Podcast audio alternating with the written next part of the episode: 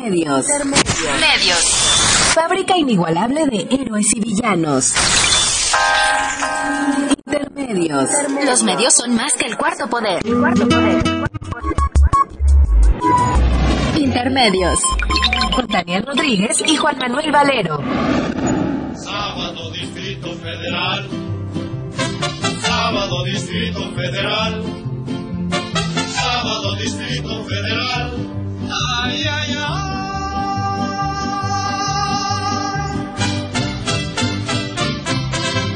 Desde las 10 ya no hay donde parar el coche. Ni un ruletero que no quiera uno llevar.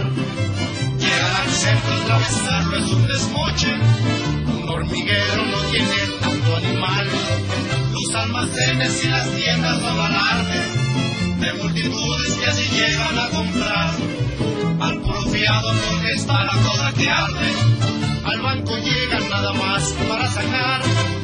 El que nada hizo en la semana está sin lana para empeñar la palancana y en el monte de piedad. Hay unas colas de tres cuadras las ingratas y no faltan papanatas que le ganen el lugar. Bienvenidos a Intermedios, hoy jueves 6 de agosto del 2015.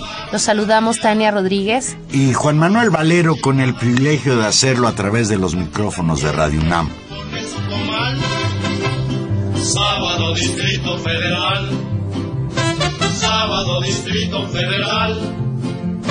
Sábado Distrito Federal. Ay, ay, ay.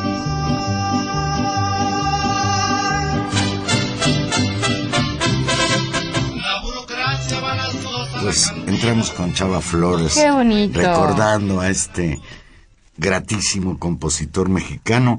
Por, por cierto, no sabía yo, Tania, nació en La Merced. Es originario de La Merced. Y ayer, ayer cumplió años de muerto.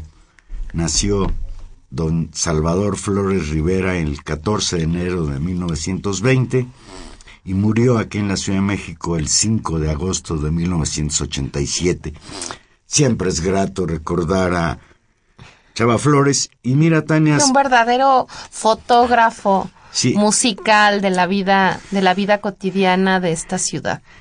Pero de otra Ciudad de México. Ya no existe aquella Ciudad de México que Chava Flores dibujaba en sus canciones. Hoy la capital del país ha sido alcanzada por la violencia que se multiplica. El mundo entero está conmocionado por el asesinato el viernes pasado al filo de las 3 de la tarde de cinco personas en el interior de un departamento en la calle de Luz Aviñona, en la colonia Narvarte, muy cerquita de aquí, Tania, muy cerquita de las instalaciones de Radio UNAM. Las víctimas de esta barbaridad son la antropóloga e integrante del movimiento Yo Soy 132, Nadia Vera Pérez, de 32 años de edad, originaria de Chiapas, la empleada doméstica Olivia Alejandra Negrete Avilés, de 40 años y oriunda del Estado de México. Milé Virginia Martí, hasta hoy nos pudimos enterar del nombre de a quien llamaban Nicole, una mujer colombiana de 29 años de edad. Y que cual- realmente tiene el nombre de Milé Virginia Martí. Milé Virginia Martí.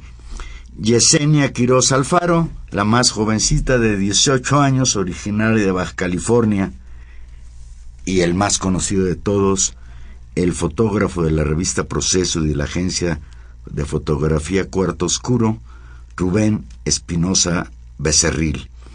Los cinco cuerpos presentaron muestras de tortura, cada uno recibió el tiro de gracia en la cabeza, y de acuerdo con las investigaciones de la Procuraduría de Justicia del Distrito Federal, tres de las mujeres fueron agredidas sexualmente. De acuerdo con las investigaciones, también vivía en el departamento. Una mujer de nombre Sveidi, ese sí no, no sé el apellido, dicen que no lo dan para protegerla, quien se salvó de ser asesinada porque salió horas antes a trabajar. Y fue quien, por cierto, cuando regresó de su trabajo, ya hacia la tarde noche, fue la que descu- descubrió los cinco cuerpos. La, La- Sí, la Fiscalía de Homicidios, adscrita a la PGJDF, quien es quien lleva la investigación hasta este momento, afirma que se trataron, que está persiguiendo los delitos de homicidio y de robo, pues hubo saqueo y se llevaron un auto Mustang, propiedad de una de las de las mujeres asesinadas. Se dice que de el la procurador, colombiana. El procurador capitalino Rodolfo Ríos Garza info- ayer informó que el Ministerio Público detuvo ya a una persona cuyas huellas dactilares se encontraron en la escena del crimen y que tiene antecedentes penales. No especificó en dónde por delitos de robo y de violación. Otro avance reportado fue la identificación no difundida de la ciudadana de nacionalidad colombiana que ya finalmente se acreditó su, su nombre, Mire Virginia Martí. El procurador eh, afirma que el sujeto estuvo en el lugar de los hechos y dijo haber sustraído una maleta. Indicó que el detenido es uno de los tres que justamente aparece en un video difundido en días pasados por algunas de las cámaras de seguridad que están en la zona, porque hay que decirlo también, otro buen número de las cámaras de seguridad no, no reportaron. Las del edificio no estaban descompuestas su- supuestamente. Ayer el procurador declinó especificar si las cámaras de video captan también la llegada de los presuntos responsables y no aclara la forma en que los atacantes irrumpieron en el departamento. Es decir, hasta el momento no sabemos más allá de la presencia de este sujeto o del dicho del sujeto de reconocimiento de haber estado en el lugar de los hechos, ni el móvil del crimen, ni las razones, ni la lógica en la que entraron, ni por supuesto tampoco eh, aceptar directamente que se cometieron estos atroces crímenes. Desde luego, sí, lo, lo más terrible es el crimen y desde luego los antecedentes que hay al respecto. Rubén Espinosa vivía en la Ciudad de México desde el mes de junio, porque de acuerdo como él lo declaró a distintos medios, incluso yo venía escuchando hoy una entrevista que le da a una cadena de televisión española, en la que explica que vivir en Veracruz ya era imposible por las amenazas múltiples que había recibido. Hay un hecho que es interesante o importante destacar. Eh, la gota que derramó el vaso de su confrontación con el señor gobernador de Veracruz, Javier Duarte, fue una fotografía que él toma en la que Javier Duarte con una gorra de la policía estatal, este, sí, pues eh, está al mando de lo que él define el, el, el, el, fotógrafo, fotoperiodista le llamaban a, a Rubén, como pues un gobierno autoritario que no atendía cualquier posibilidad de crítica. En el mismo tenor, otra de las víctimas, Nadia, activista, también señala que salió de Veracruz por amenazas, por amenazas relacionadas con su trabajo, incluso de apoyo al movimiento estudiantil de la Universidad Veracruzana. No queremos de ninguna manera, Tania, yo no me atrevería a hacerlo, señalar que estas amenazas necesariamente impliquen que detrás de esto, de este crimen atroz, esté el señor gobernador de Veracruz. Pero lo que sí llama mucho la atención es que parece ser que la Procuraduría no está atendiendo como primera hipótesis investigar al señor gobernador, que es lo único que yo he leído que están pidiendo las redes sociales. Hay varios hechos que se van aclarando, desde luego, porque, bueno, el, el crimen es reciente, el viernes de la semana pasada. El primero es que es mentira, como se manejó primero por parte de los periódicos La Razón y Reforma, que estas personas encontraran en una fiesta. Y desde luego, el que hubiera habido una fiesta en el departamento, ¿qué justificaría, Tania? ¿No? Pero Aunque lo hubiera habido. Exacto. Pero el dato importante es que se señalaba en esas notas, sin ningún sustento, que los agresores, estos tres asesinos materiales, uno de ellos ya detenido y dos identificados por el propio agresor que ya confesó que él participó en esta barbaridad y que sabe quiénes son sus cómplices y que esperemos pronto los detengan. Sí, que ellos no conocían, no eran amigos de sus víctimas, no llegaron en la noche, de acuerdo ya con muchos datos que se tienen. Rubén Espinosa salió a las dos de la mañana del viernes de esa reunión, regresó por la mañana y fue al mediodía del viernes cuando, entre las dos y las tres de la tarde, sucedieron los hechos. Hoy, eh, sin embargo, en su página en internet, publica una nota titulada El celular de Rubén Espinosa da pistas, el crimen se cometió en no más de 49 minutos. Minutos antes de las dos de la tarde del pasado viernes 31 de julio, el fotoperiodista Rubén Espinosa Becerril, de 31 años de edad, inició una conversación de WhatsApp con un amigo que se prolongó hasta las 14-13 horas de ese día.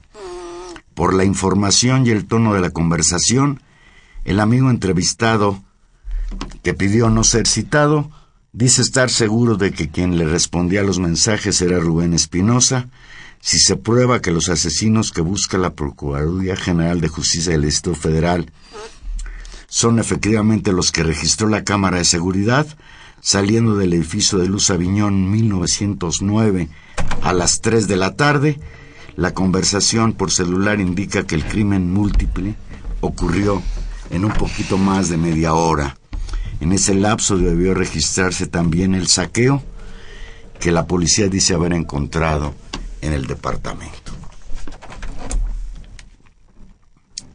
De la conversación también se desprende que si bien Rubén se desveló esa noche, no hubo una fiesta como lo han difundido algunos medios. En conferencia de prensa el procurador Rodolfo Ríos Garza dijo desconocer hasta ayer la existencia de esa conversación por WhatsApp, leo textual al procurador. No sé de dónde tengan esa información que él estuvo enviando mensajes a las dos de la tarde con trece minutos.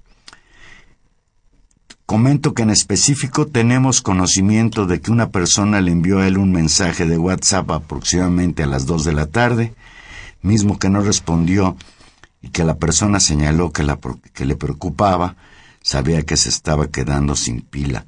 Nosotros tenemos, en ese sentido, eso es lo que nosotros tenemos.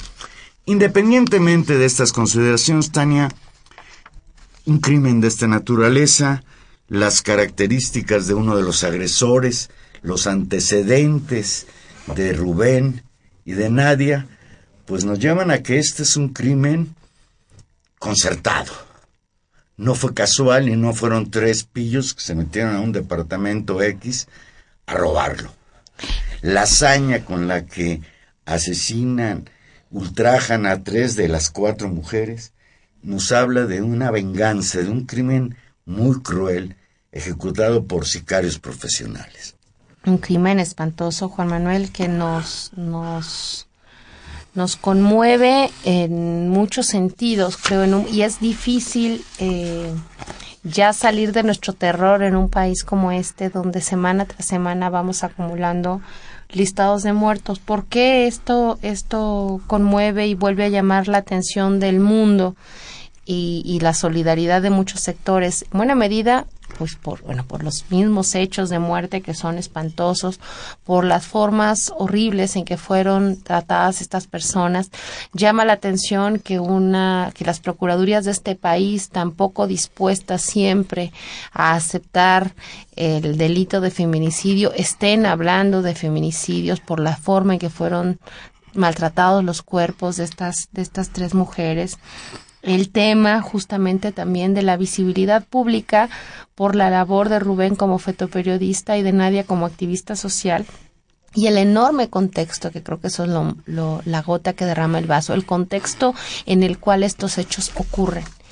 Eh, no sabemos hasta este momento y no lo podemos afirmar con certeza, como tú dices, quiénes son los responsables y cuál es el móvil del crimen. Sin embargo, hay todo un contexto eh, dicho por los propios ahora fallecidos Nadia y Rubén de sentirse amenazados por el poder político, ¿no? Del gobernador de Veracruz.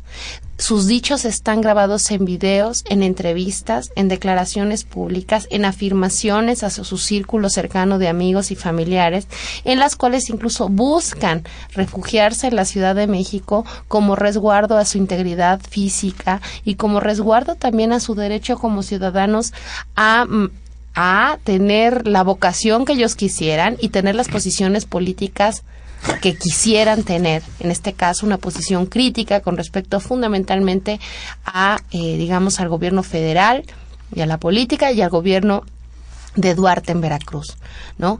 Tanto Rubén, que había eh, manifestado en múltiples ocasiones la denuncia de amenazas directas a su labor como fotoperiodista, poniendo en riesgo algo que hemos señalado de manera reiterada eh, a lo largo de estos, de estos, de estos meses, de estos años, y que justo decíamos hace ocho días, esta doble moral de un país que se escandaliza porque el piojo le, le da un golpe a un conductor de televisión y no se escandaliza ante la muerte y persecución sistemática de muchísimos eh, periodistas. Tendríamos que estar muchísimo más consternados de los que estamos y preocupados por lo que está ocurriendo y por lo que está ocurriendo desde hace años en Veracruz, ¿no?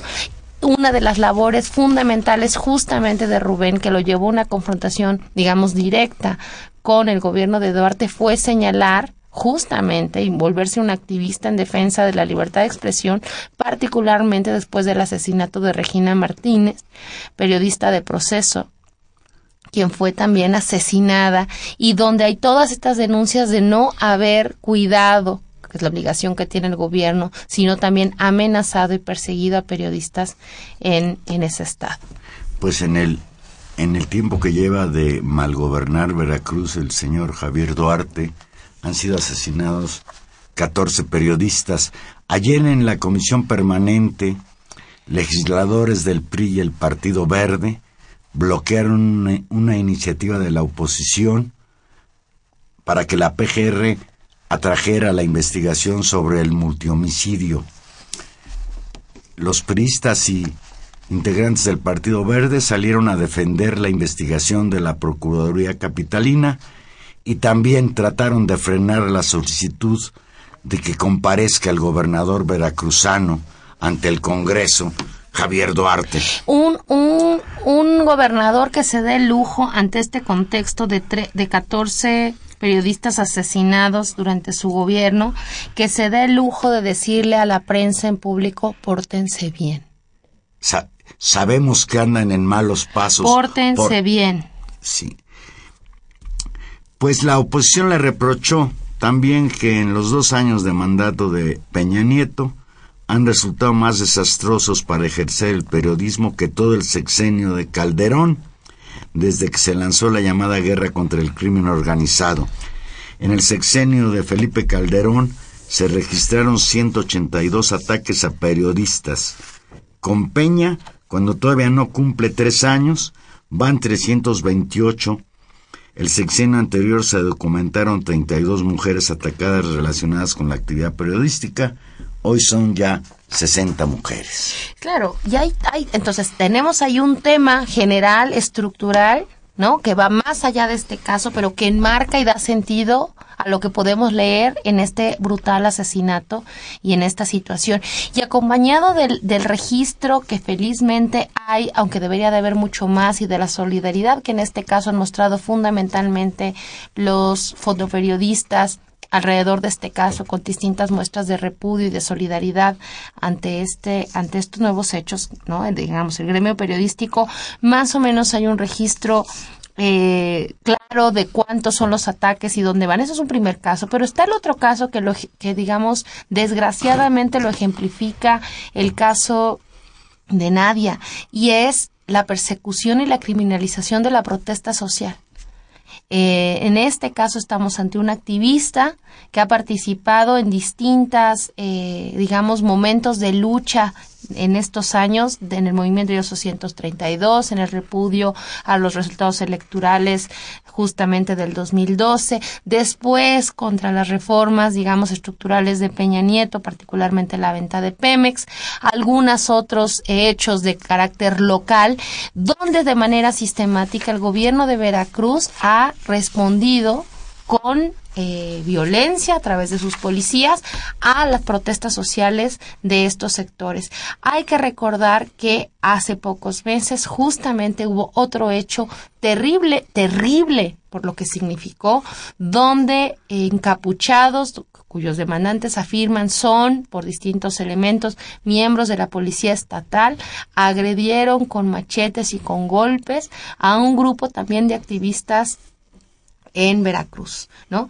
En ese contexto de represión también es imposible eh, dejar de mirar lo que significa eh, pues tanto el, encarcelamiento, la persecución y el asesinato de activistas sociales en este país, ¿no? Creo que estos dos hechos que están en el mismo en el mismo contexto, por supuesto, también con las muertes de las otras eh, tres mujeres que por supuesto son son de lamentarse, pero no pueden eh, la muerte de Nadia y la muerte de Rubén en este contexto no pueden ser leídas fuera de él y fuera del digamos, de lo que ha significado los gobiernos priistas para esta relación violenta, tanto con la prensa y la libertad de expresión, como con la protesta social.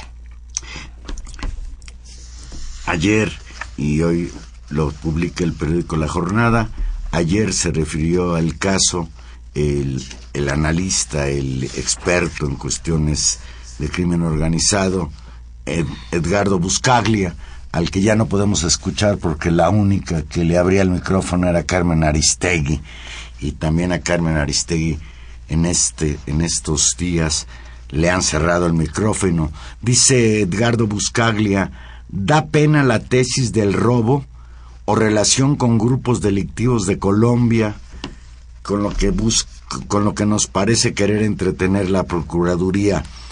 Edgardo Buscaglia, investigador de la Universidad de Columbia, Estados Unidos, especialista en seguridad, cuestionó que las autoridades capitalinas estén buscando en un robo o en una relación con grupos delictivos de Colombia el móvil del homicidio contra el fotoperiodista de la revista Proceso y de la agencia Cuarto Oscuro, Rubén Espinosa Becerril, y cuatro mujeres, ocurrido el viernes pasado en la colonia Narvarte, Dice Buscaglia, si en la Ciudad de México se tuviera un procurador independiente y autónomo, su primera hipótesis de investigación hubiese sido un asesinato ligado a la corrupción política en el estado de Veracruz, pues las víctimas venían denunciando asedio y amenazas.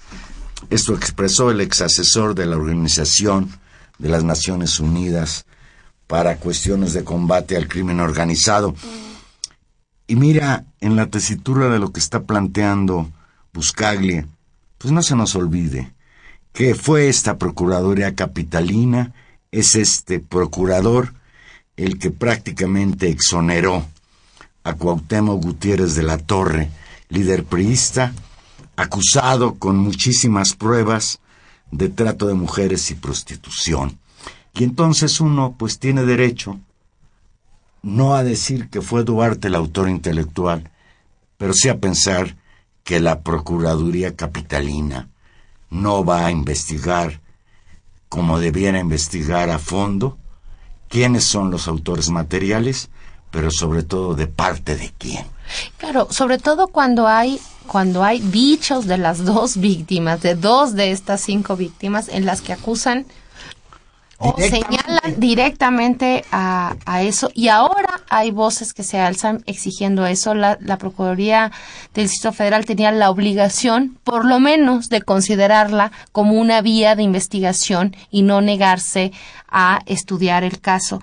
Eh, me voy a permitir leer, hay una carta que está circulando en las redes sociales de los compañeros de, de Nadia. Eh, digamos, en su favor.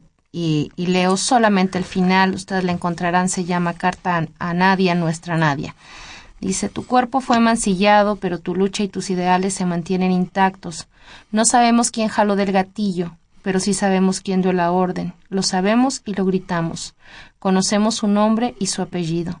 Sabemos también que sus acciones son desesperadas, igual que las de un perro acorralado. Lo decimos hoy y lo diremos siempre. No olvidamos, no perdonamos. Fue el Estado. Javier Duarte, fuiste tú. Jalapa, Veracruz, 3 de agosto del 2015. Esto lo dice el Comité Universitario de Lucha. Y es este contexto político donde estos hechos terribles, Juan Manuel, pues nos estremecen y a nuestra larga lista de peticiones de justicia, hoy también desgraciadamente tenemos que decir justicia a los cinco, a los seis, ¿no? De la Narvarte. A los cinco de la Narvarte. A los cinco de la Narvarte. Por fortuna nada más cinco, que ya son demasiados. Demasiados. En el mismo sentido de la carta que acabas de leer, los reporteros veracruzanos ante el Congreso ahí en Jalapa gritaron, no les creemos.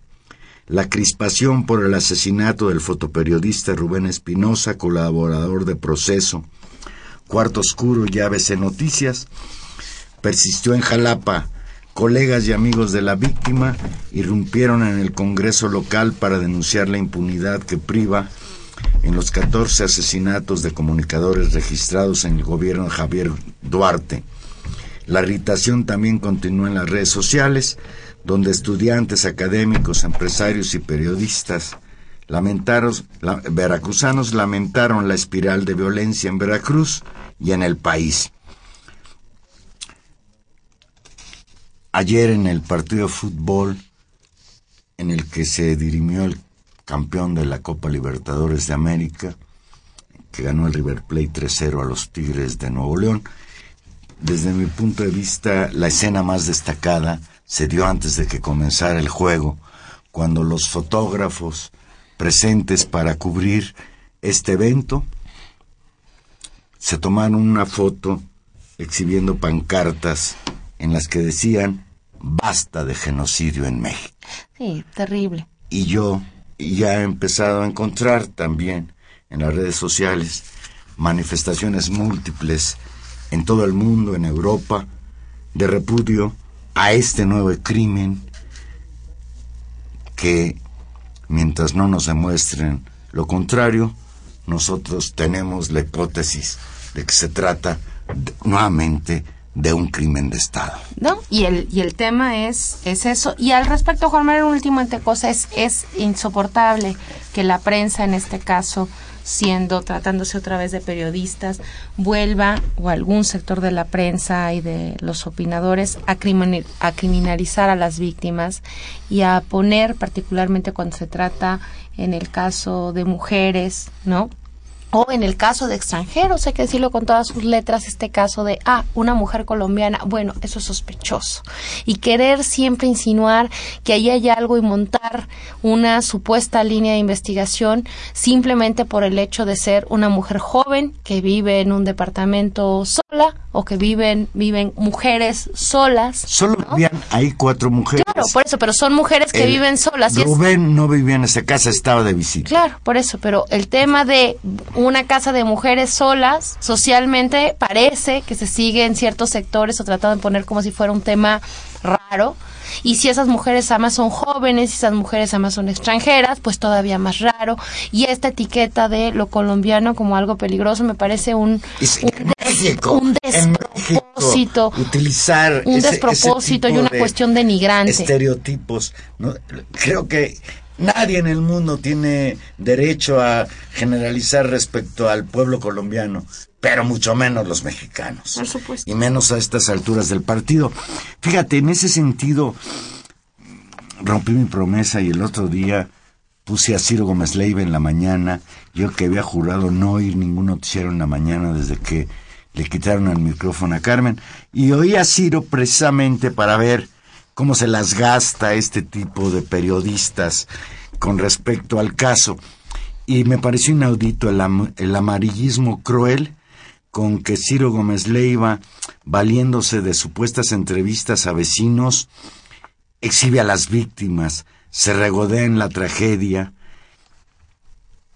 con la única intención de proteger, al parecer, al señor gobernador de Veracruz, Javier Duarte. Es una pena, es una pena que incluso yo estoy de acuerdo en que no se puede desde una red social acusar a alguien sin pruebas. Creo que decir que Duarte es, es el autor intelectual es un despropósito. Pero lo que es peor es que haya quien, a priorísticamente, se niega que se le investigue. Y en el caso concreto de sus correligionarios del PRI y del Partido Verde, porque yo ya creo que el PRI y el Verde son una y la misma cosa, es la manera de protegerlo es que no se haga una investigación a fondo y que no comparezca este energúmeno que hoy gobierna Veracruz a explicarnos sus amenazas y, a esclarecer no solo el crimen de Rubén, sino el de los otros trece periodistas veracruzanos que todavía está pendiente. Vamos a una pausa con Chava Flores y aquí regresamos. Recuerde que estamos en vivo. Llámenos 5536 8989.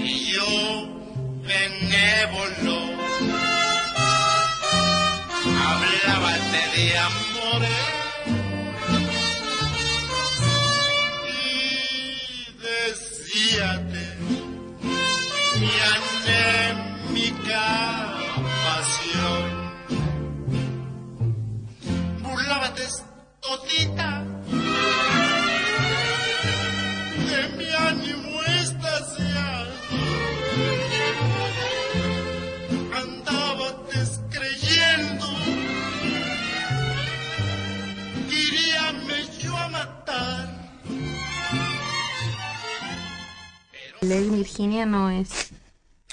Aquí estamos ya de regreso. Pues desde luego, Tania, que le tendremos que dar seguimiento a este asunto, a este de veras terrible asunto que cuando uno lo platica, pues parece que no es tan grave, pero cuando uno piensa en las connotaciones del mismo, en los familiares de las víctimas, en los vecinos de la colonia Narvarte, a mí en particular, dicen que cuando algo te toca más cerca, como que te impacta más. Me preocupa, pues, hablar de la calle Luz Aviñones, hablar de una calle que estaba a dos cuadras donde yo vivía cuando era niño. que está a dos cuadras de Se nos metió el diablo en la Ciudad de México. En el centro. Pues, en este marco sangriento, en este marco violento, los partidos políticos parecen ajenos a la tragedia nacional. Ayer, a la vieja usanza, destaparon a Manlio Fabio Beltrones como el nuevo líder nacional del PRI. El coordinador del PRI en la Cámara de Diputados, Manlio Fabio Beltrones, fue mencionado como el posible presidente del partido en sustitución de César Camacho Quirós, quien pasará a su vez al órgano legislativo para la próxima legislatura de tres años. A pesar de que en semanas pasadas se mencionaba a Aurelio Nuño, jefe de la oficina de la presidencia y personaje cercanísimo al presidente Peña Nieto como el próximo líder del PRI, a unas horas de que se lance la convocatoria el próximo domingo al registro de candidatos, ya circuló la información de que el puesto será ocupado por el exgobernador de Sonora, y actual coordinador de la bancada priista en San Lázaro. En, en, algunos portales informativos se mencionó que el señor Beltrones será el candidato de unidad que se presentará en el periodo de registro que se abre a partir del viernes próximo, o sea, de mañana. A más tardar el 20 de agosto, el PRI deberá tener un nuevo presidente que estará en ese cargo partidista hasta las elecciones de 2018. Beltrones es uno de los priistas más experimentados y con mayor carrera política y legislativa. Fue gobernador de Sonora de 1991 a 1997. Le tocó ir a limpiar el tiradero de Lomas Taurinas después del asesinato de Colosio, dirigente del PRI en esa entidad en 1985, subsecretario de Gobernación entre 1988 y 1991, secretario general de la Confederación Nacional de Organizaciones Populares, diputado federal y senador. Y bueno, el PRISTA se presentará como candidato único el próximo domingo. Lo puso Peña Nieto o se le impuso a Peña Nieto. Beltrones, ¿tú qué piensas? Yo pienso que es la primera muestra, es el primer costo real que está pagando Enrique Peña Nieto de como su de, que, es decir, el, el proceso de, de, debilitamiento, no me salía, debilitamiento del, de, de Peña Nieto, eh, yo tengo la impresión que este grupo con el que había la forma en que había gobernado Enrique Peña Nieto tenía que ver con acumular y centralizar poder en un pequeño grupo. Eh, creo que si hubieran podido, hubieran continuado con esa tendencia eh, y hubiera puesto a Nuño como presidente del PRI. Creo que incluso la filtración del nombre de Nuño, claro, ahora vendrá algún sabio de estos este, eh, ideólogos priistas a decirnos que en realidad es una jugada maestra el presidente porque puso el nombre para, ¿no? Donde siempre se tratan de acomodar las cosas a favor del poder. Me parece que haber impulsado la candidatura de Nuño, pues tenía que ver con, efectivamente tratar, tratar de hacerlo, jugar una carta fuerte.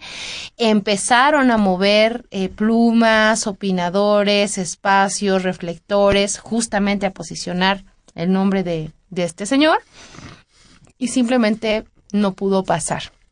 Creo que el costo eh, no dudo que haya habido una negociación, porque es propio, digamos, de la cultura priista acordar y renegociar. Esto se ve claramente en el acuerdo de llevar como fórmula a un miembro eh, de la familia Tlacomulco, ¿no? A esta, a esta mujer expresidenta municipal de Metepec, de apellido, creo que su segundo apellido es del Mazo, o sea, ya tenemos claramente la, la, la, genealogía de la estirpe de, de, la, de que el grupo Atlacomulco está ahí. Creo que es una negociación muy fácil en este caso para, para Beltrones aceptarla.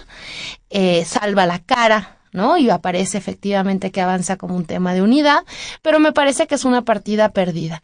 Y es una partida perdida en este momento. ¿Perdida por quién? Por Enrique Peña Nieto. Ah, sí, sí, sí. Eh, eh, en este momento y sobre todo en términos del futuro, porque esto sí posiciona a un jugador fuerte en la, en la sucesión presidencial. Y en cierta medida, pese a que Beltrones una y otra vez habla de la importancia del presidente, de que él es leal al presidente, que el 2000, eh, las elecciones presidenciales no están a discusión y que antes del 2018 ya sabemos todo este discurso eh, priista domesticado, en realidad lo que ha hecho es acelerar en cierta medida eh, la discusión sobre la sucesión, que es algo que a todas luces Peña Nieto no quería que pasara, pero yo tengo la impresión que eso ya pasó. Javier Corral Jurado, candidato a la presidencia del Partido Acción Nacional, dijo que el gobierno del presidente Enrique Peña Nieto está tan fracasado que necesita echar mano del viejo PRI y del PRI más autoritario para salvar su sexenio. En conferencia de prensa en Querétaro, el senador con licencia, el senador chihuahuense, afirmó que la decisión de que Manion Fabio Beltrones Rivera sea candidato único rumbo a la presidencia nacional del PRI es señal de que este instituto político regresó a su época más autoritaria. yo diría que estoy de acuerdo con Corral, pero no solo por este hecho. Yo creo que el autoritarismo priista se ha expresado de manera brutal, de manera más clara también en otros temas. Como los que hablábamos antes. Corral criticó el hecho de que el presidente de la República, igual que lo hacía en años lo hacían en los 60, 70, 80 y 90, designe con su dedo al presidente de su partido yo ahí no estoy de acuerdo, ¿eh? Es decir, si hubiera podido designar con su dedo, y yo creo que ahí es donde, donde sí, el dedo, eh, Peña está muy chiquito. No, no, no, muy, donde... Muy machucado. Sí, y no pudo. Si se hubiera podido designar con su dedo, hubiera podido designar a Aurelio Nuño. Y ahí es donde hay un error en repetir que el PRI siempre es el mismo. Yo sé que a ciertos políticos les puede funcionar y tal vez a Corral gente que le funcione. Yo pienso que se equivoca también en ese tipo de aseveraciones, pero en fin. Eh, tratar de decir el PRI siempre es lo mismo, siempre ha sido lo mismo y regresa y el viejo PRI, a ver, el viejo PRI es, es como si como si pensáramos que, que nos compráramos el cuento que efectivamente Enrique Peña Nieto es el nuevo PRI o que Aurelio Nuño es el nuevo PRI. Entonces, e, es, es como un juego realmente muy perverso. El donde incluso... ha sido el mismo. Un partido antidemocrático, autoritario y ladrón.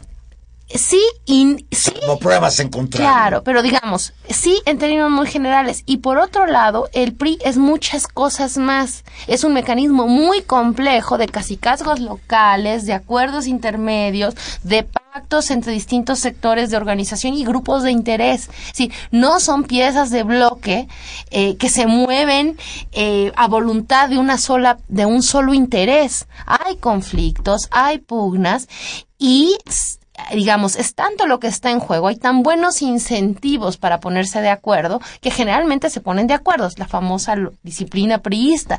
No tiene que ver con un gen distinto que tengan los priistas versus otros, tiene que ver con una manera de hacer política y, digamos, los acuerdos de interés que tienen entre ellos.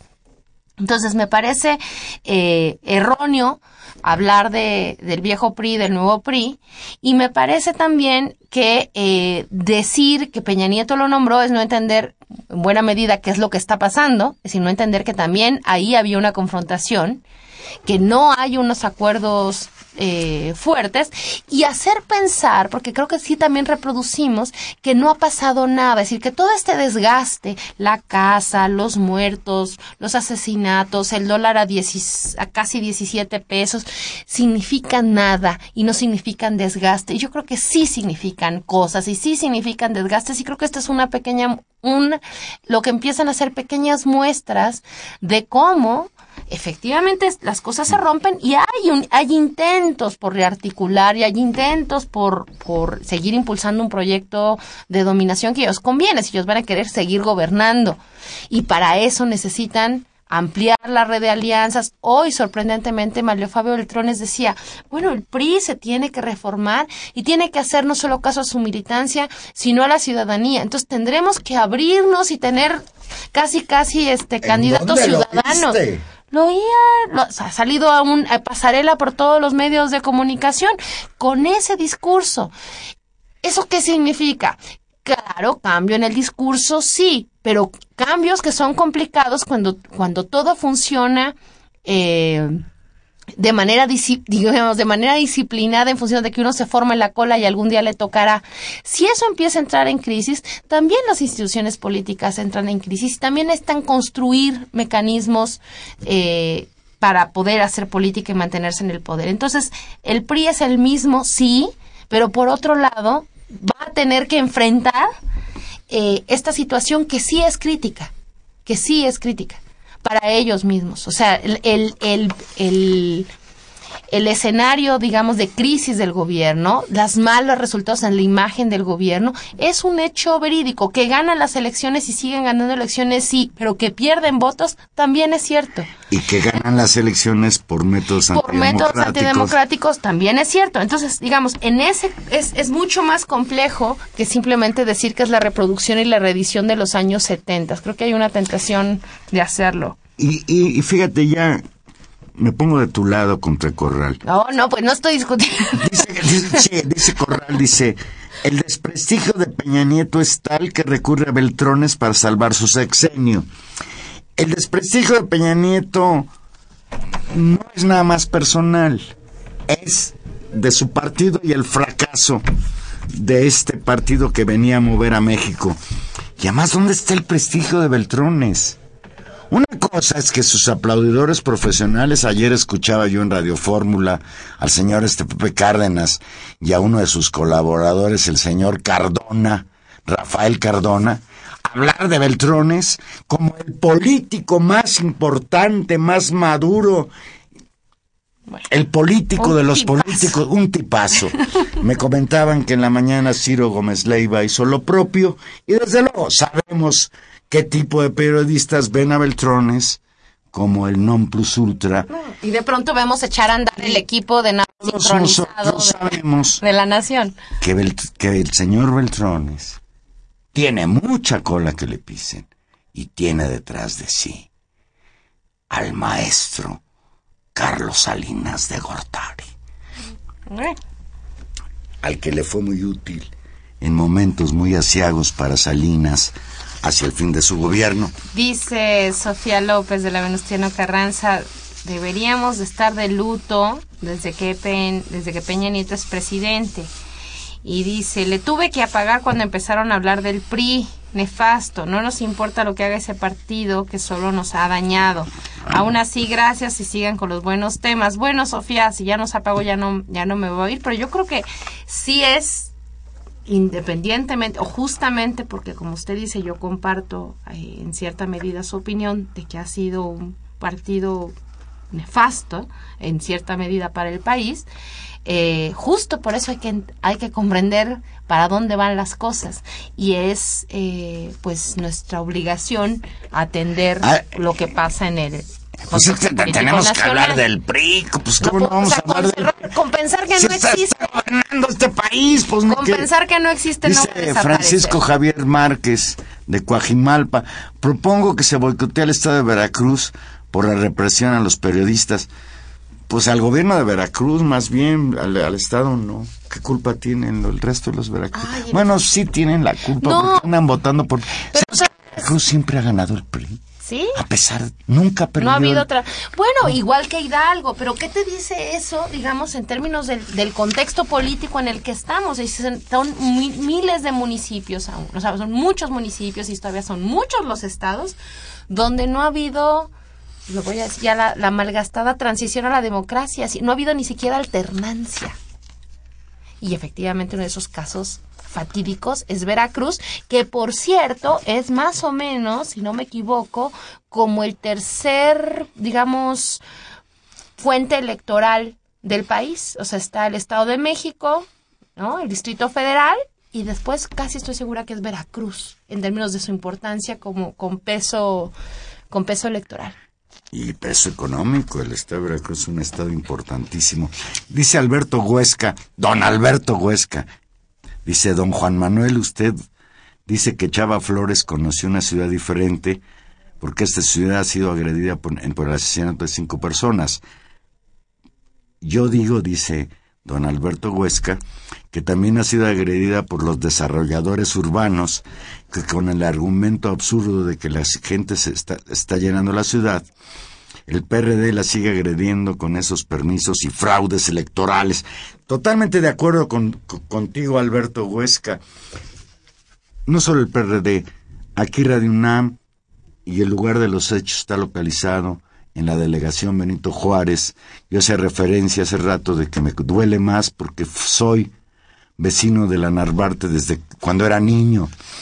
Y me pasa muy a menudo que cuando vengo hacia la radiodifusora, pues paso por mi terruño, la calle de Pestalozzi, y siento horrible que lo que eran casas de mis amigos ahora son edificios multifamiliares de esos con los que se han enriquecido los desarrolladores, no solo en la Benito Juárez, sino en toda la ciudad, en todas las delegaciones gobernadas por perredistas, panistas y priistas, sin excepción.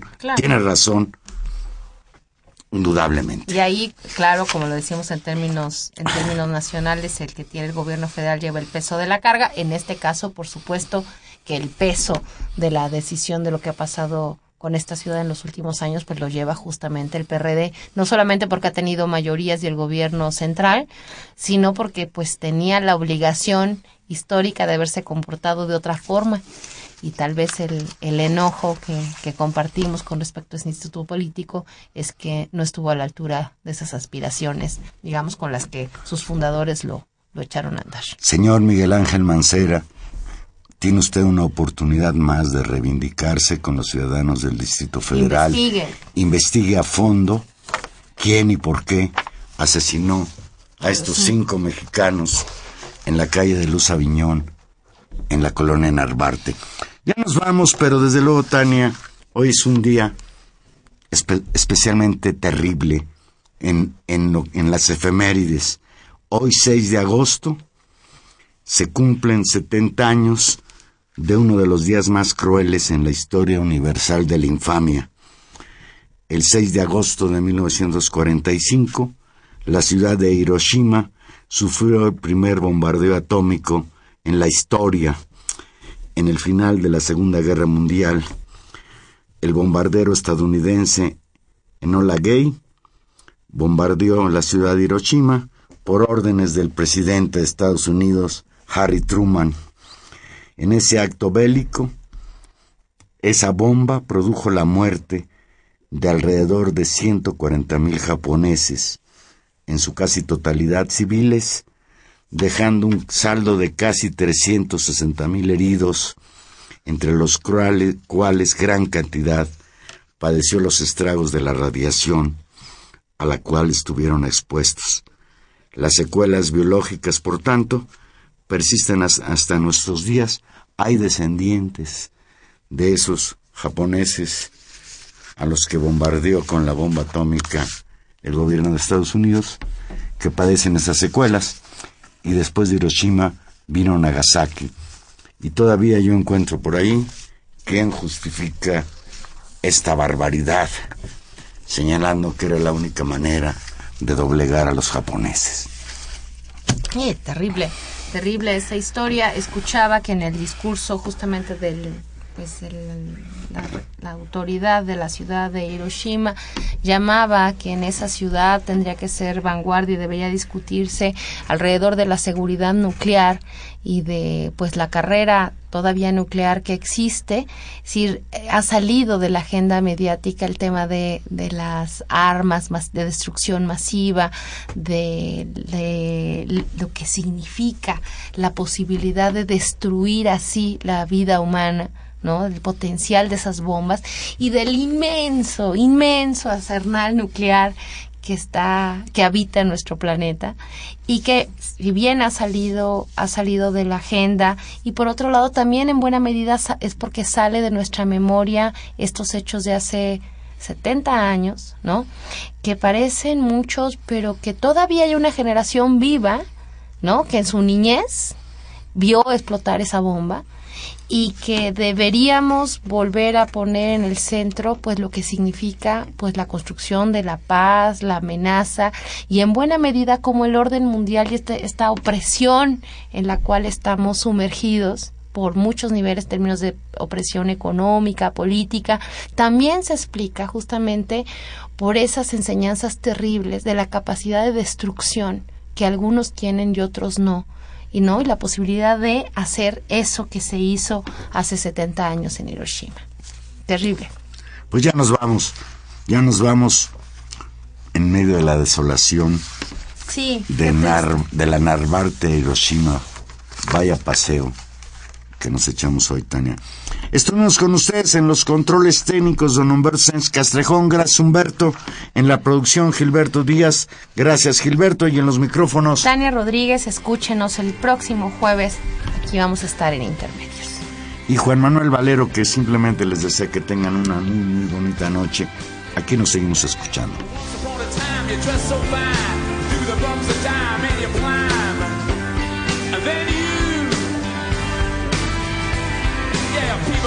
Told me where I thought you were to fall. They thought that they were just a kidding you.